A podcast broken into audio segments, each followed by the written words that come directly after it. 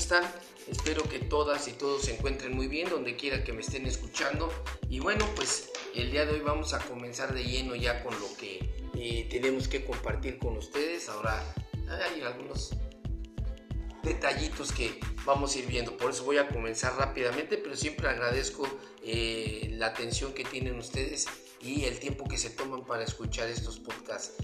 Bueno, pues ah, vamos a empezar con la parte introductoria donde pues estaba haciendo yo una reflexión de todas las que hago, en donde viendo cómo, cómo va avanzando todos los aspectos en nuestra vida actualmente de, en la cuestión de la tecnología, bueno, ahí es brutal el, el, avance que se tiene, cada día salen nuevos dispositivos, todo, ahí en la medicina se van viendo también avances muy, muy, este, significativos, eh, en todo, en los coches, en las bicicletas, en todo, todo lo que nos va rodeando, realmente vamos viendo un avance de la tecnología eh, mucho, muy este, este, notable.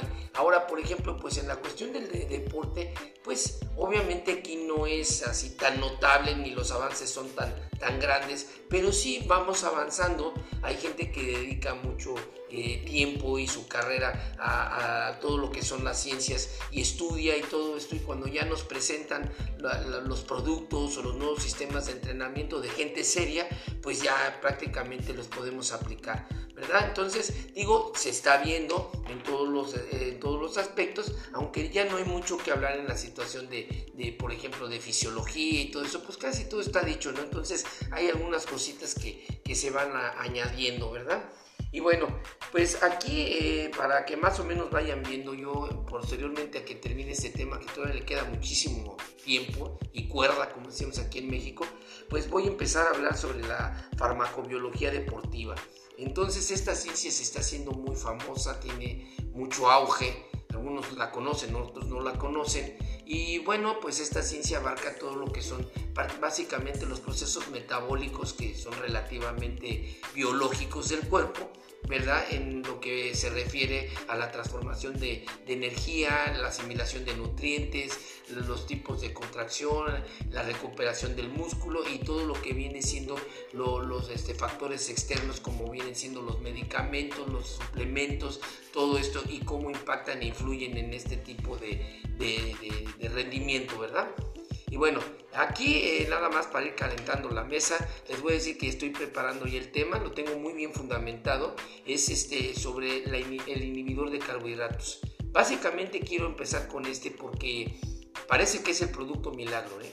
Ya hemos hablado de, esto, yo era de los que siempre decía que, y lo, reiteré en muchos de mis este, podcasts donde les comenté que yo hasta ahorita no he conocido un, un medicamento o un, este, un esteroide o un suplemento que eh, tú te lo inyectes, no hagas nada y al otro día estés fuerte o estés delgada, ¿verdad? Pues no, no lo conozco, ¿verdad? Pero este del inhibidor de carbohidratos realmente está muy interesante y yo les voy a platicar más adelante, estén pendientes en mi particular opinión, ustedes lo pueden buscar por donde gusten, ¿verdad? Y siempre deben de corroborar todo lo que yo les digo, ustedes están obligados a corroborar toda mi información.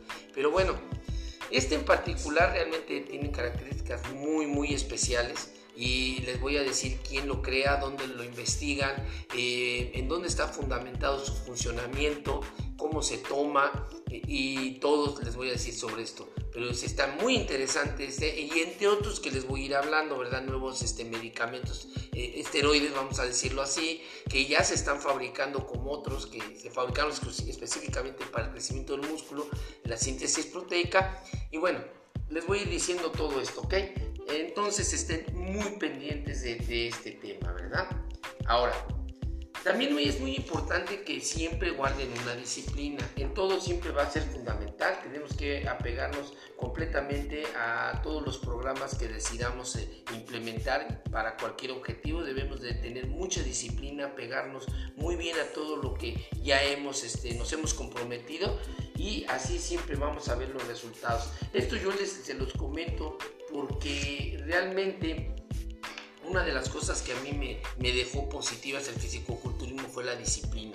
Recuerden que yo terminé el evento que les voy a comentar ahorita, que el camino al Mister México, lo terminé en el 98, o sea, ya más de 23 años. Entonces, realmente eh, estamos hablando de que después de allí, todo lo que fue la disciplina que me dejó el fisicoculturismo, porque no cualquier persona eh, se levanta a una misma hora, entrena, se duerme a la misma hora siempre, come lo mismo durante un año, deja de muchos gustos aparte, cervezas, eh, por ejemplo, whisky, bla, bla, bla, y toda la comida, por lo menos en México, tanta comida que hay aquí, tanta gastronomía, pues realmente es muy rica y los que conocen aquí o han venido, los invito que vengan, los que no, pero tenemos una gastronomía realmente muy variada y muy rica. Entonces dejar de, de, comer realmente sí es un sacrificio.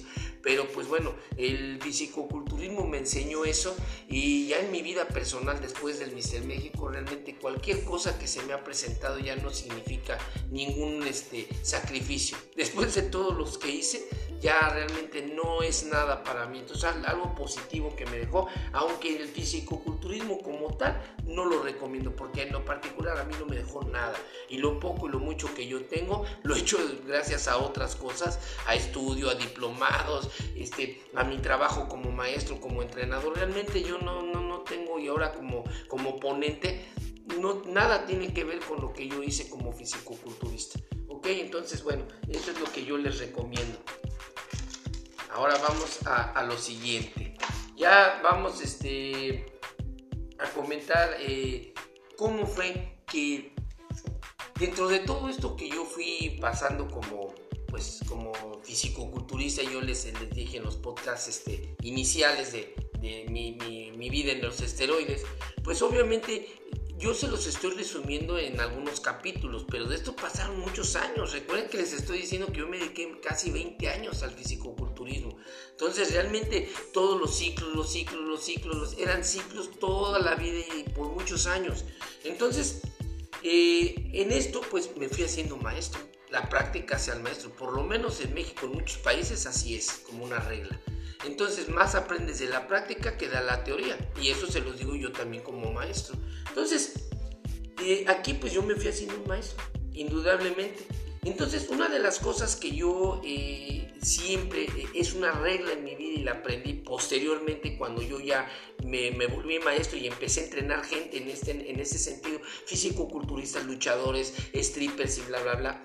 Yo, ¿qué fue lo que hice? Yo nunca nunca experimento con la gente. Todo lo que yo hago, les recomiendo, les inyecto, les pongo, son cosas que yo hice conmigo mismo. Como yo se los platico en estos podcasts. Yo jamás hago un experimento con una persona, jamás. O lo hago con mi esposa si es mujer y voy a llevar una chica, o lo hago conmigo. Pero yo nunca voy a, probar algo que yo no lo haga en mí. Primero lo probo yo y después ya lo manejo contigo. Y, por eso yo nunca he tenido ningún reclamo, ni demanda, nada. ¿Por qué? Porque yo siempre, yo ya lo probé. Entonces eso es una regla que deben de tener todos los entrenadores y todas las gentes que se dedican a, hacer esto con personas, con clientes, vamos a decirlo así. Si no lo has probado tú, pues ni se te ocurra ponérselo a otra persona, ¿verdad? Entonces, aquí en esto, pues ya cuando me volví un, perdón, un maestro de la utilización y el manejo de esteroides, pues obviamente empecé a entrenar a gente, ¿verdad? Perdón, voy a tomar mi, trago de café como siempre. Y entonces, bueno, aquí este, empecé a entrenar a gente muy importante y les voy a compartir los nombres de algunos de ellos, otros los voy a omitir por, por cuestiones de protección de, de su identidad, pero pues más o menos ahí les voy a dar como que las pistas, ¿verdad? Bueno, entre las gentes que yo, eh, bueno, eh, fueron muy famosas aquí, los pueden buscar y sobre todo mis paisanos aquí, los mexicanos, en aquellos tiempos ya cuando me hice post a, este, maestro del manejo de todo lo que viene siendo las técnicas, sistemas de entrenamiento, esteroides y todo esto, pues yo entrené a un luchador muy famoso aquí de la AAA de México que se llamaba Fuerza Guerrera Junior él su nombre es Aníbal, Aníbal García. Y eh, no sé si siga luchando, creo que ya no, pero él se dedicaba a la ropa. Cuando yo lo dejé de ver, era diseñador de ropa de mezclilla, de pantalones, no sé si siga haciendo eso. Él era diseñador, tenía su propia marca. Bueno, yo lo entrené a él cuando luchaba profesionalmente. A otra persona que se volvió muy famoso y posteriormente mi, mi, mi este, mi compadre se llama David Padilla Muñoz Él, entre otros, lo hice que ganara el Caballero Azteca, el absoluto, el Mister México, más de 80 kilos, fue campeón nacional y bueno, ganó infinidad de eventos muy importantes en toda la República Mexicana.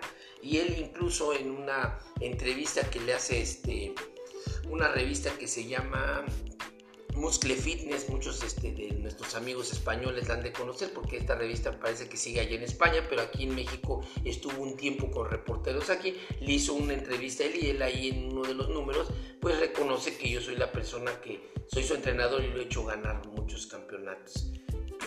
Eh, otra persona también fue eh, Guillermo Moreno. Eh, esta persona ahorita ya es un empresario. Él en aquellos tiempos lo, hice que ganara la categoría de 70 kilos en el Mister México Juvenil. Y bueno, muchos otros clientes más tuve.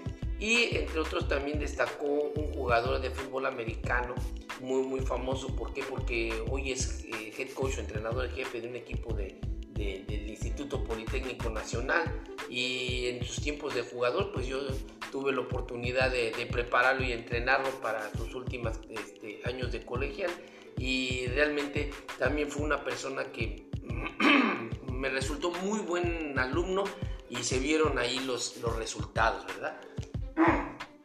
Perdón. Ahora, eh, yo quisiera eh, continuar con esto y en, compartirles más personas, pero bueno, no se trata de, seguir diciéndoles quiénes fueron ¿verdad? Pero ya para que se den una idea de cuando yo me convertí ya en un entrenador profesional. Bueno, aquí seguimos con el entrenamiento para el Mister México, fue después del Caballero Azteca el evento que nosotros seleccionamos y bueno, pasaron muchos años, muchos años y bueno, yo seguí con el entrenamiento Heavy Duty, eh, que siempre me funcionó y que me funciona para mis clientes. Y en, la parte de los medicamentos empecé a utilizar otra vez el Dianabol. ¿Por qué? Porque es un, es un esteroide que específicamente fue creado en aquellos tiempos para el crecimiento del músculo, la síntesis proteica. Específicamente, no es, este medicamento no existe como terapia, sea, no es terapéutico, no es una medicina. El anabar también es otro. Entonces es otro de los que se crearon en aquellos tiempos específicamente para el crecimiento y la síntesis proteica.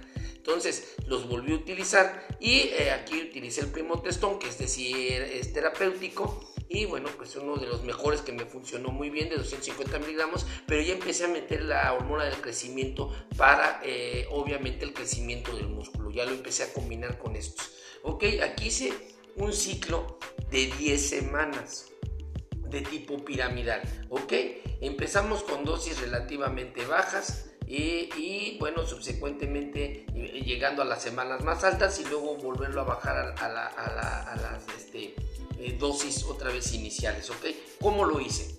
Bueno, primero, las primeras dos semanas empecé con una ampolleta de primotestón, ¿sí? Un, un solo día eh, 2 centímetros de, de dianabol en un solo día en la misma jeringa y dos tabletas diarias de anabar y dividí en dos días, lunes y viernes, la hormona del crecimiento intramuscular. O sea, recuerden bien que viene en presentación de 4 unidades y de 16 unidades. Yo utilizaba eh, la de 4 unidades, que es la que yo les recomiendo porque este medicamento es refrigerado y si una vez abierto, ya el que dure completamente en su estado eh, normal, pues ya, ya se duda. Recuerden bien que está conformada por 191 aminoácidos y eh, puede ser que se pierdan en el momento en que tú laves y, y, pasen más de 48 horas de que no lo utilices. Entonces yo siempre utilicé de presentación de 4 unidades, ¿ok? Bueno, las siguientes dos semanas subsecuentes a las primeras dos, subí a dos ampolletas de primotestón divididas en dos días, lunes y viernes, después 3 centímetros de dianabol en una sola exhibición el miércoles, tres tabletas de anabar diarias y seguíamos con las 8 unidades de, hormona de crecimiento. Luego, posteriormente, ya llevábamos cuatro semanas ya para entrar a la quinta ya para hacer 7 semanas, 3 semanas completas las más altas. Utilicé 3 ampolletas de primotestón lunes, miércoles y viernes, 4 centímetros de dianabol, o sea, eso ya los dividí, 2 el martes y 2 el jueves. 4 tabletas de anabar diarias y ya empecé a utilizar 12 unidades de HC, lunes, miércoles y viernes por la noche con la aguja de insulina intramuscular. Así lo, lo hice 3 semanas que fueron las más altas. Luego, cuando ya cumplí las 7 semanas, en la semana 8 le bajé la dosis a la, a la semana 3 ahí, ahí toda esa semana 3, que fueron después de las primeras dos, ahí bajé las dosis como estaban en esa semana, ¿ok? Luego, ahí fueron dos semanas y, no, perdón, una semana. Y las últimas dos semanas para completar la 9 y la 10, bajé las dosis a la semana 1 con la que comencé este ciclo y así fue como lo terminé. Entonces realmente pues como ustedes ven eh, eh, fue un sistema piramidal me funcionó muy bien. Aquí el incremento de comida pues fue también ya muy muy muy bien hecho. Yo seguía con la complementación como les comenté eh, tomando la creatina antes y después del entrenamiento para mejor recuperación del ATP y del músculo también. Ya llevaba una proteína pero ella aquí la proteína que yo ya incluía ya era una proteína con cierta carga de calórica, puesto que estábamos en etapa de tamaño de volumen, ¿verdad? Y este, seguía con, eh, vamos a decir así, con un promedio de más o menos cerca de 4 gramos por cada kilo de peso en proteína, divididos obviamente con las claras de huevo, con la pechuga, pescado y los batidos de proteína para más o menos llegar al peso. Aquí quiero decirles que fue una cantidad pues muy brutal ya de tanto de proteína y de, calorías porque yo aquí llegué a alcanzar un peso de 92 kilos. Recuerden bien los que, bueno, eh, han escuchado de mí en otros podcasts, bueno, yo vengo, yo soy de composición morfológica ectomorfo. Yo soy flaco, flaco, flaco. Entonces yo venía de 63 kilos, ya para 92 realmente ya era un monstruo. Entonces llegué a pesar 92 kilos, ya tenía 18 pulgadas de brazo, 27 pulgadas en cada muslo. O sea, mucho, muy ya, para lo como yo venía, ya yo ya estaba muy grande, ya mucha gente que me conoce sorprendía. Ya por ejemplo en el gimnasio yo ya estaba cargando en sentadilla libre 220 kilos, 500 kilos en, en de pierna, 180 eh, en peso muerto. Y por ejemplo en lo que viene siendo las mancuernas, yo me mandé a hacer unas mancuernas porque yo ya entrenaba en un gimnasio que yo tenía en mi casa en aquel tiempo en la Ciudad de México.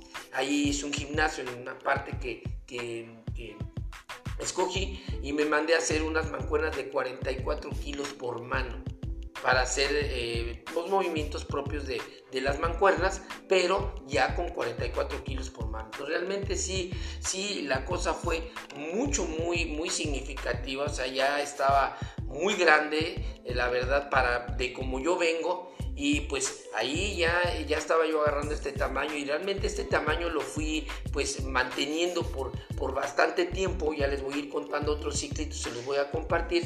Y, y lo fui manteniendo hasta que ya agarramos la recta final a lo que viene siendo la preparación de, del Mister México.